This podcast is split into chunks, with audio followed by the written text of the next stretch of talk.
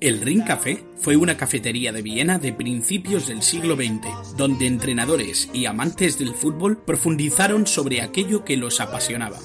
Hoy lo recuperamos para todos vosotros. Romantic sponges, they say, do it. Oysters down in Oyster Bay, do it. Let's. Let's fall in love.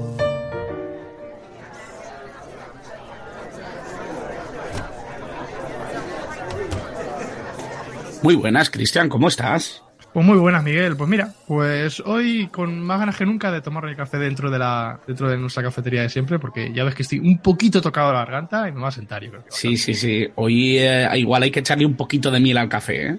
Sí, hoy, hoy vamos a tener cuidado. bueno, vamos a sentarnos en nuestra mesa de siempre. Yo voy a pedir un cafecito con leche yo creo que tú vas a pedir más o menos lo mismo, ¿no? Sí, yo, si nunca cambio, hoy voy a cambiar menos. un café con leche que me siente bien para la garganta. Bueno, pues eh, es un día chulo para sentarse en un café, como tú bien has dicho. Tú estás un poquito agarrado de la garganta, pero es que además empieza el frío y da gusto sentarse en una mesa de una cafetería como la nuestra, este Ring Café, para charlar sobre fútbol y más si venimos como el tema de hoy.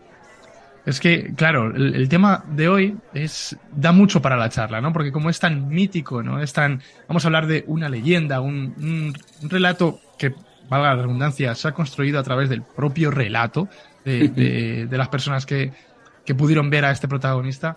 Yo creo que mm, es una historia de las que da gusto hablar, porque se puede hablar tanto, habiendo visto tan poco, porque yo creo que eh, en este sentido hay que teorizar y y tener en cuenta, como hemos dicho antes, los argumentos que, han dejado grandes mm, protagonistas de fútbol argentino en este caso, como puede ser Jorge Maldano, Marcelo Bielsa, que yo creo que el protagonista de hoy lo merece.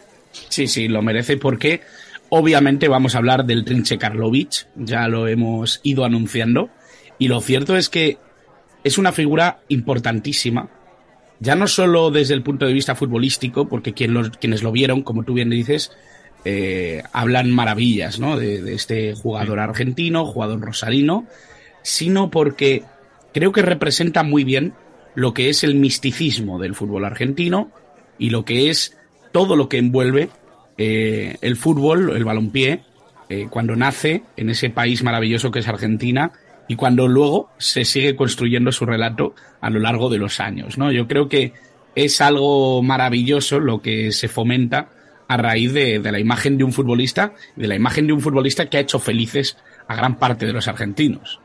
Sí, sobre todo porque es justo esto último lo que tú comentas, el factor clave, ¿no? En, el relato que se ha construido a través de, eh, este personaje del Trinche, em, sobre todo se hace énfasis en que mm, la gente no iba a ver normalmente al estadio, no iba al estadio a ver al equipo en el que jugaba el Trinche, el Trinche Karlovic en ese momento. Iba a ver al Trinche. Eh, de ahí la famosa frase de esta noche juega el Trinche. ¿no? Eh, estamos hablando de, un, jugador tan desconocido para el público tal vez general como, como que tuvo un grandísimo impacto en la sociedad argentina de, de, aquellos años y merece la pena, yo creo, traerlo al, ring. Hombre, había que hablar de él y como había que hablar de él, nos hemos acercado a una de las personas que no solo lo conoció, sino que además eh, nos puede dar una visión muy cercana de, lo que es el trinche, por eh, eh, tener una conexión especial con Rosario, por haber estado allí, por haber bebido de esa pasión de la que tú y yo vamos a hablar hoy. Y vamos a tener un pequeño corte de Nacho Torné, que es un gran amigo y un gran seguidor además de Ring Café, que se ha prestado a hacernos una breve introducción de lo que es el Trinche Karlovic en Argentina. El Trinche es el estandarte de un fútbol que ya, que ya no existe más. Es una de las expresiones más puras de Rosario. El talento para el fútbol y la desfachatez de vivir la vida. Aquel que puede pero igual no le apetece. La melancolía de lo que hubiese podido ser y que al final no fue. Y el cuento del futbolista que en vida ya era un mito la gente celosa de este mito que conlleva el trinche, que se aprovecharon de que no era muy dado salir a hablar, a desmentir, esas largas conversas en bodegones y boliches, Sabedor que no lo hizo bien en vida, pero rodeado de aquellos que también lo aceptaban, porque todos somos humanos. Se habla del doble caño, del baile a la selección argentina y de la admiración del Diego ah, por la figura del trinche, que por suerte en los últimos meses de vida de ambos se pudieron encontrar en Rosario cuando Diego, cuando Diego fue con gimnasia a jugar contra Newells. Los carteles de esta noche juega el trinche y del consiguiente cartel está todo vendido. La única persona en todo Rosario que podía ir a las dos canchas, a la de Newells y de Central, y nadie le decía nada, porque todo el mundo sabía que el trinche estaba por encima de todo. Porque nos robaron el trinche. Y desde aquí, justicia para el trinche Karlovich.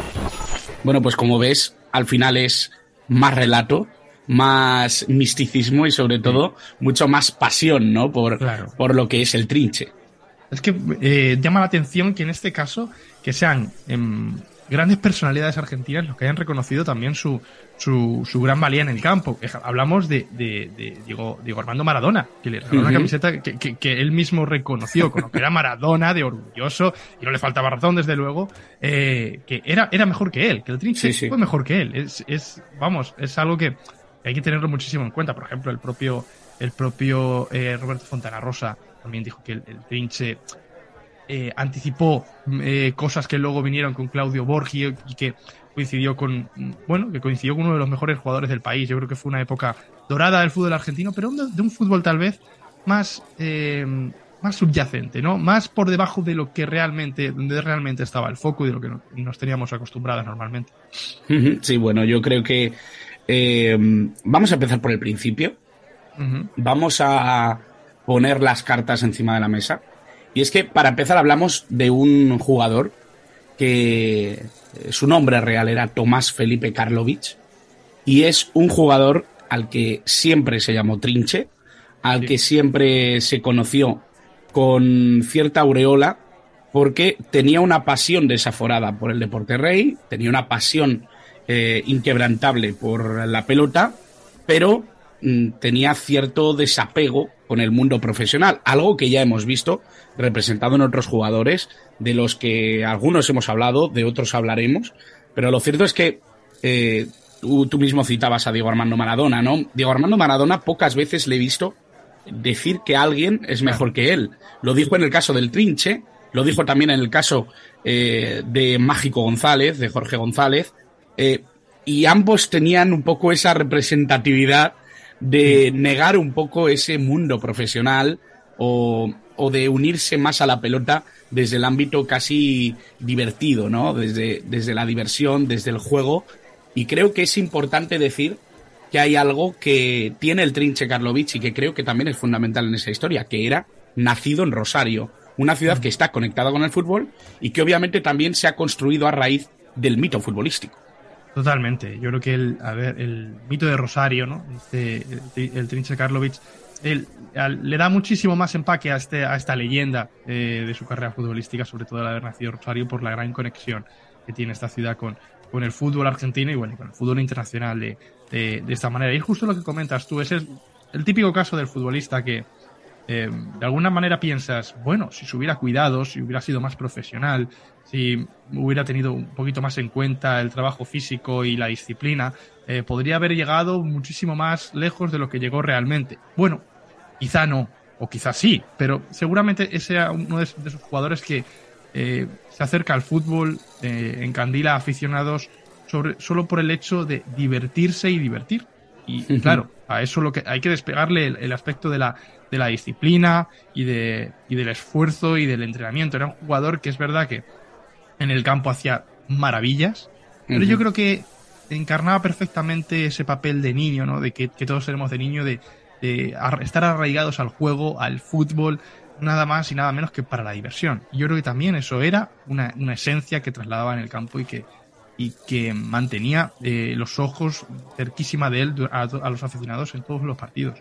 Hay otra cosa que, que, me parece fundamental, ¿no? Muchas veces sí que mm, coincidimos en que hay estrellas, hay jugadores que parecen distraídas fuera, fuera del césped, ¿no? Parecen, eh, fuera de onda en lo que a una estrella se le espera, en lo que a un futbolista eh, consagrado eh, se puede se puede imaginar uno, ¿no? Y pero que luego cuando están en el campo se convierten, se, se hacen otra cosa, se, se ponen casi una corona o se ponen un disfraz de comandante de, los ejércitos. En el caso del Trinche se habla mucho de la capacidad que tenía en el campo para hacer lo que le daba la gana. Era un centrocampista, un jugador con, con una técnica finísima y que además tenía esa capacidad para hacer de todo pero sobre todo seguir eh, contribuyendo al equipo. Era un, un jugador eminentemente facilitador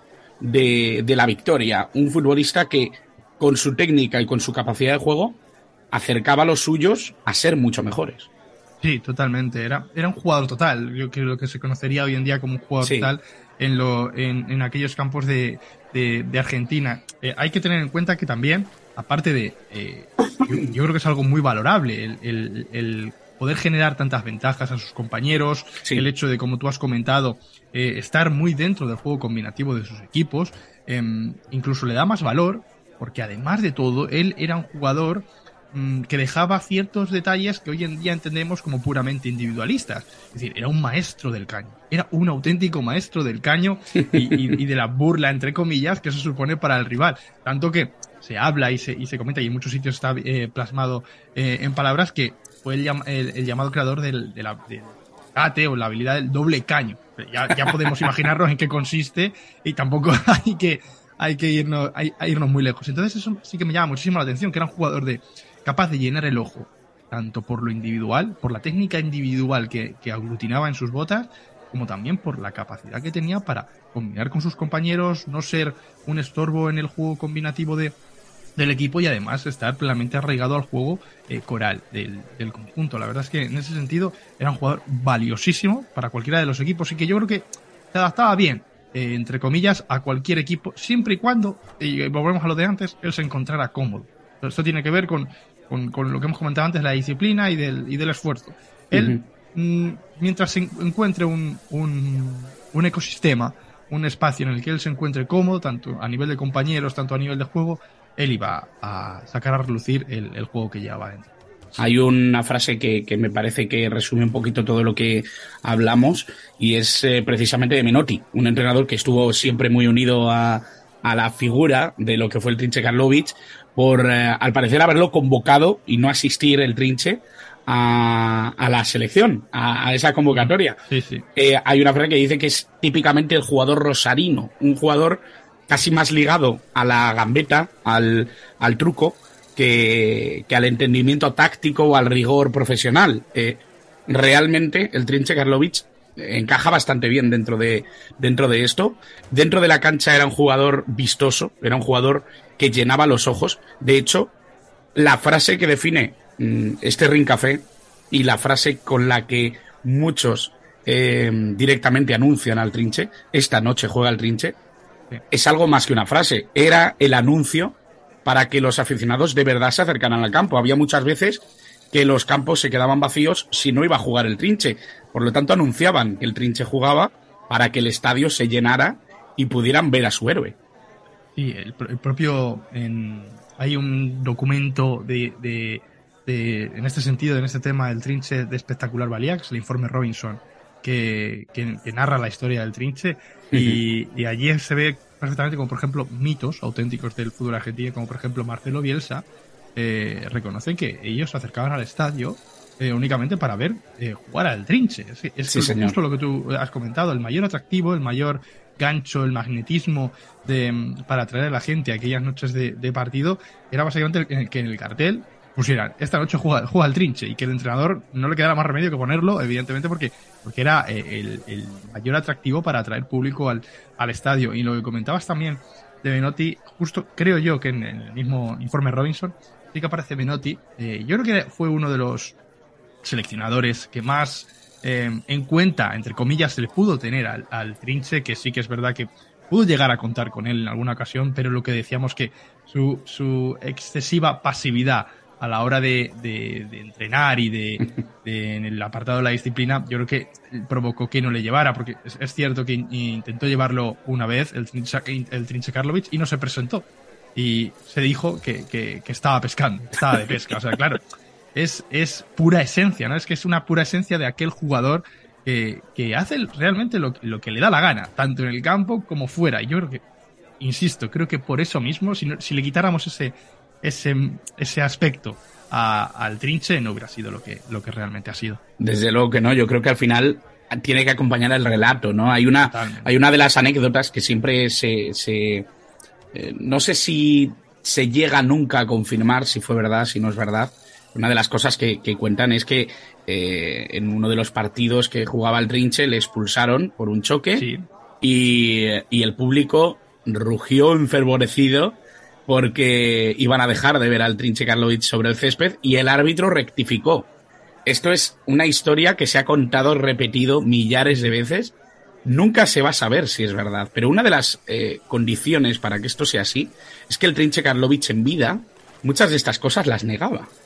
Eh, pero uno no llega a saber en ese acento argentino qué era verdad y qué era falsa modestia, ¿no? Era, era un poco ese, eh, esa búsqueda siempre de, dejar la incógnita, ¿no? Porque incluso con la anécdota que tú contabas, ¿no? De la pesca, él decía, no sé, a mí no me gustaba pescar, ¿no? No, sabía, no sabía ni lo que era, ni lo que era pescar, pero eh, de alguna manera yo creo que todo esto construye, Cristian, lo que, lo que hemos recibido, ¿no? Porque quizá para nuestra generación o para las generaciones venideras, eh, será más fácil de alguna manera visualizar al trinche con todo lo construido. Pero a lo largo de los años, yo creo que mm, antes de que llegáramos nosotros, antes de que nos enamoráramos de la leyenda del trinche, creo que también es importante ver cómo eh, se ha ido gestando, ¿no? Porque futbolísticamente él dio muchas paradas, él tuvo muchos problemas para dedicarse profesionalmente al fútbol, aunque tuvo oportunidades, parece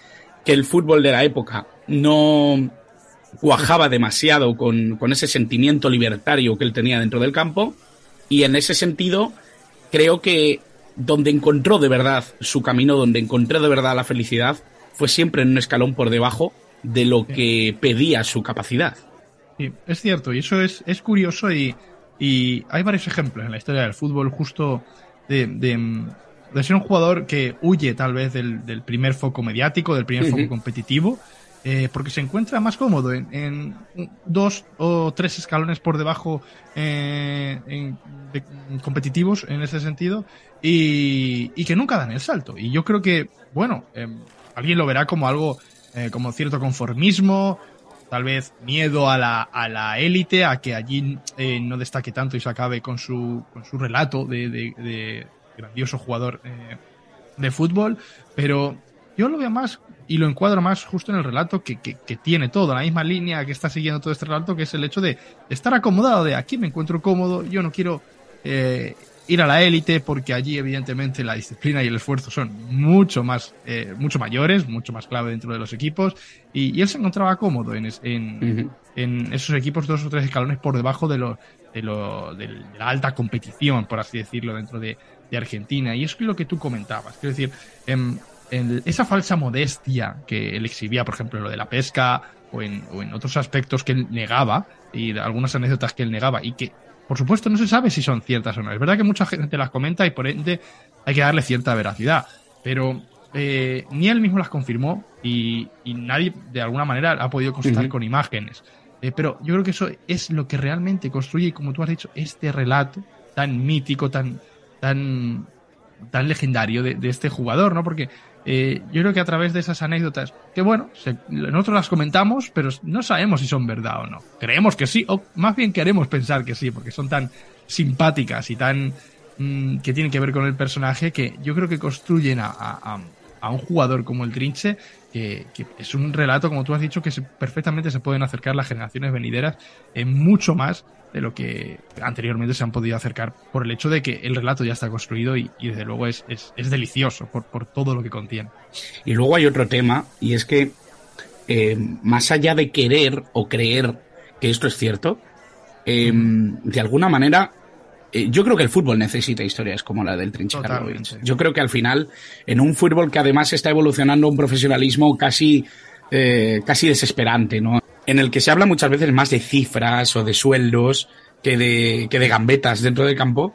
Creo que el Trinche Karlovic y su leyenda son, son muy necesarios, ¿no? Y si algo sí que nos conecta con que la historia es real, porque yo así lo creo, creo que son los datos que, que fundamentan todo esto. Una una por, eh, por lógica que es el relato periodístico que existe sobre el Trinche Karlovic, porque el gráfico en muchísimas expresiones hablaba de ese centrocampista que tenía muchísima libertad en el campo, que hacía de todo, que tenía una capacidad técnica brutal. Esos son relatos periodísticos que confirman lo que, lo que luego se ha contado de él.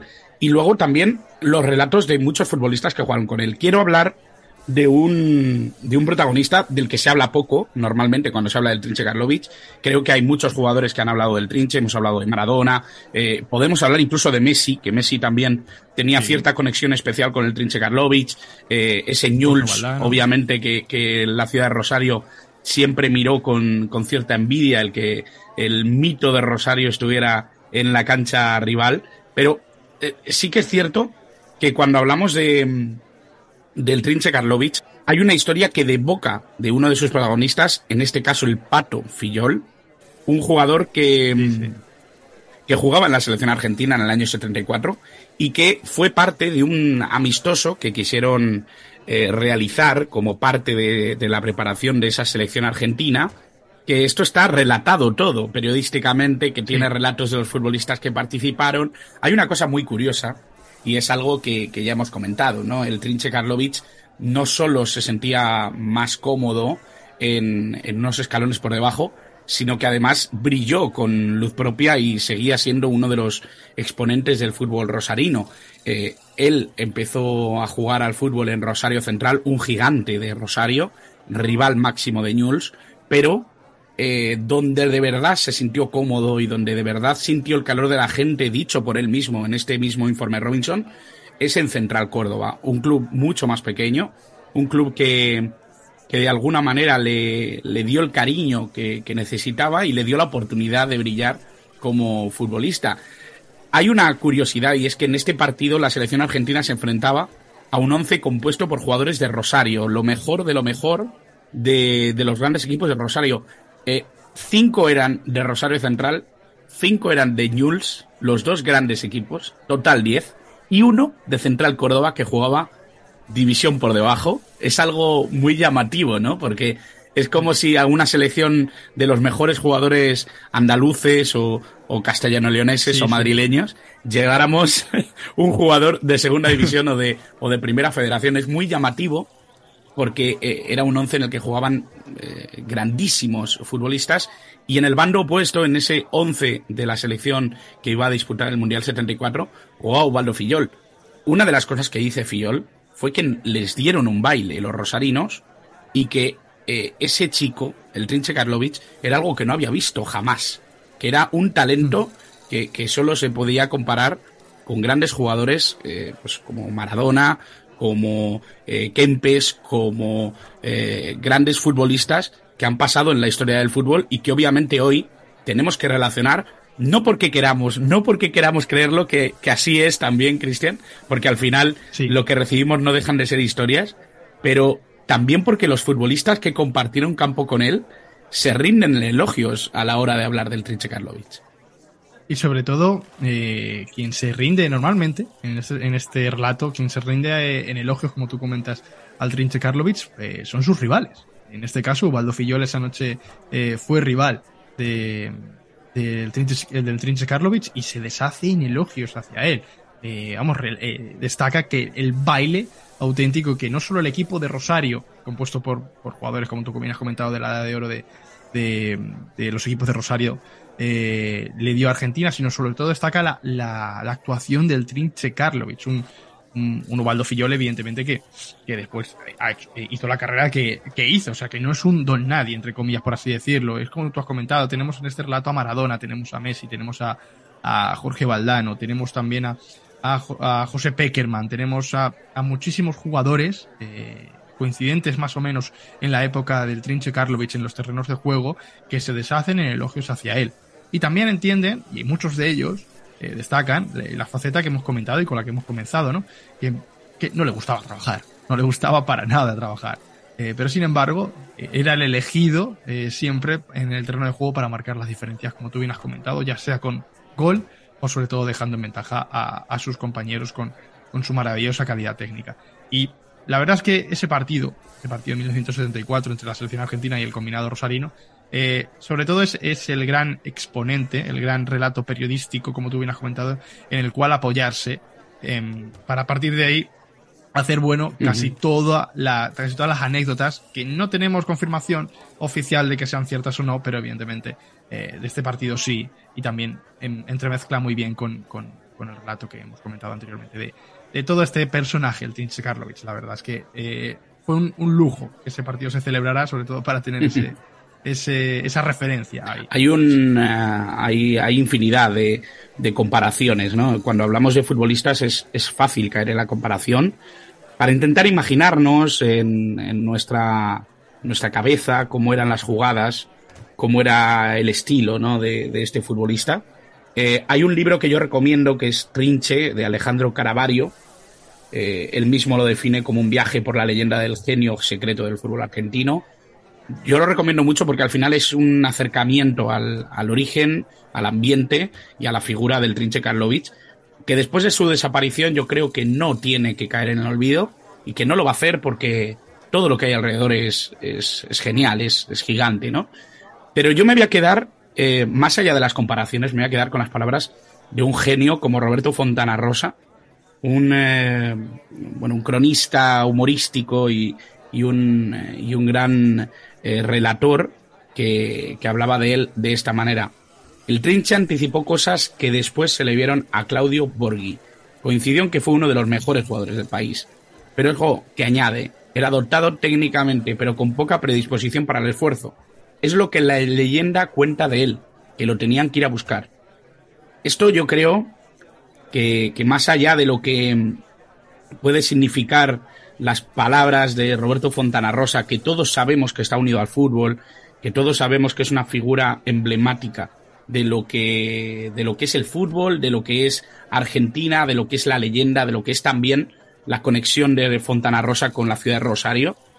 Yo creo que es importante, ¿no? Que, que cosas como, como estas palabras de Fontana Rosa y, y teniendo de alguna manera también el atrevimiento de decir que se sigan haciendo podcast o que se sigan haciendo programas como el que estamos haciendo en este Ring Café, preserven la figura de uno de los jugadores elementales para enamorarnos del fútbol argentino. Sí, estoy totalmente de acuerdo contigo, además. De porque, sobre todo, la, las palabras de Roberto Fontana Rosa, eh, en, muy en muy poquitas palabras, en muy poquitos caracteres, en, en global lo que era este jugador era una técnica increíble y que le gustaba muy poco trabajar. Había que irle a buscar, básicamente. Yo creo que es la, es, es la definición perfecta. Había que irle a buscar. Es como al, al bueno del equipo cuando éramos pequeños, que no estaba en ese momento en, en, el lado en el que se iba a celebrar el partido, tienes que ir a buscar para que te ganara el partido directamente. Que es un relato muy, muy, que esconde, esconde además mucha filosofía sí. de él. Sobre todo por, por, por, por este, esta característica de su personalidad, de, de ser un jugador que podía haber llegado a mucho más. No lo sabemos, pero él se quedó, se conformó con lo que tenía, no fue un jugador que le gustó destacar en ningún momento y luego cuando le van a...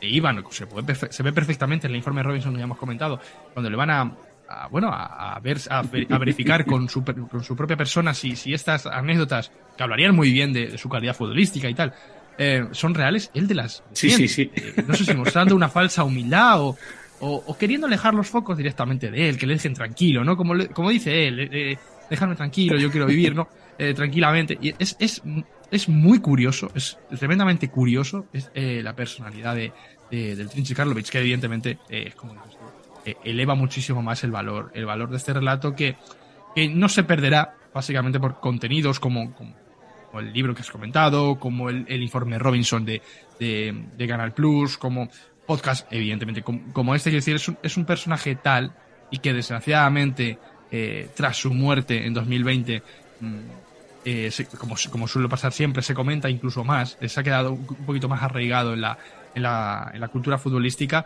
Es un personaje que no se olvidará y es un personaje que tiene mérito que no vaya a suceder esto, sobre todo porque estuvo siempre alejado de los focos. En este sentido, si a él había que ir a buscarle para jugar, los focos fueron a buscarle a él, porque este relato se tiene que conocer. Pues nosotros seguiremos buscando al Rinche Karlovic, seguiremos enamorándonos de su figura para que otros puedan disfrutarla.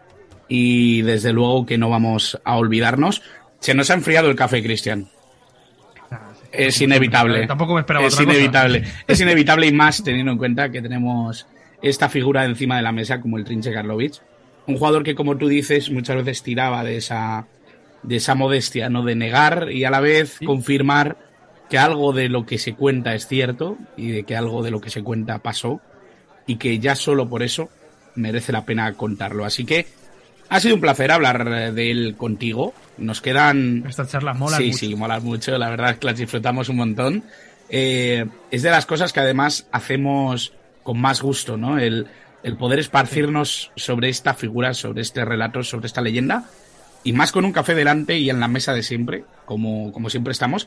Nos queda poquito para terminar esta tercera temporada, pero no nos preocupemos porque todo indica que puede haber una cuarta. Así que vamos a seguir disfrutando de los cafés, vamos a seguir disfrutando de las historias. Y yo te despido hasta la próxima semana, Cristian. Perfecto, Miguel. Pues igualmente hasta la próxima semana y ahí nos veremos con otra gran historia.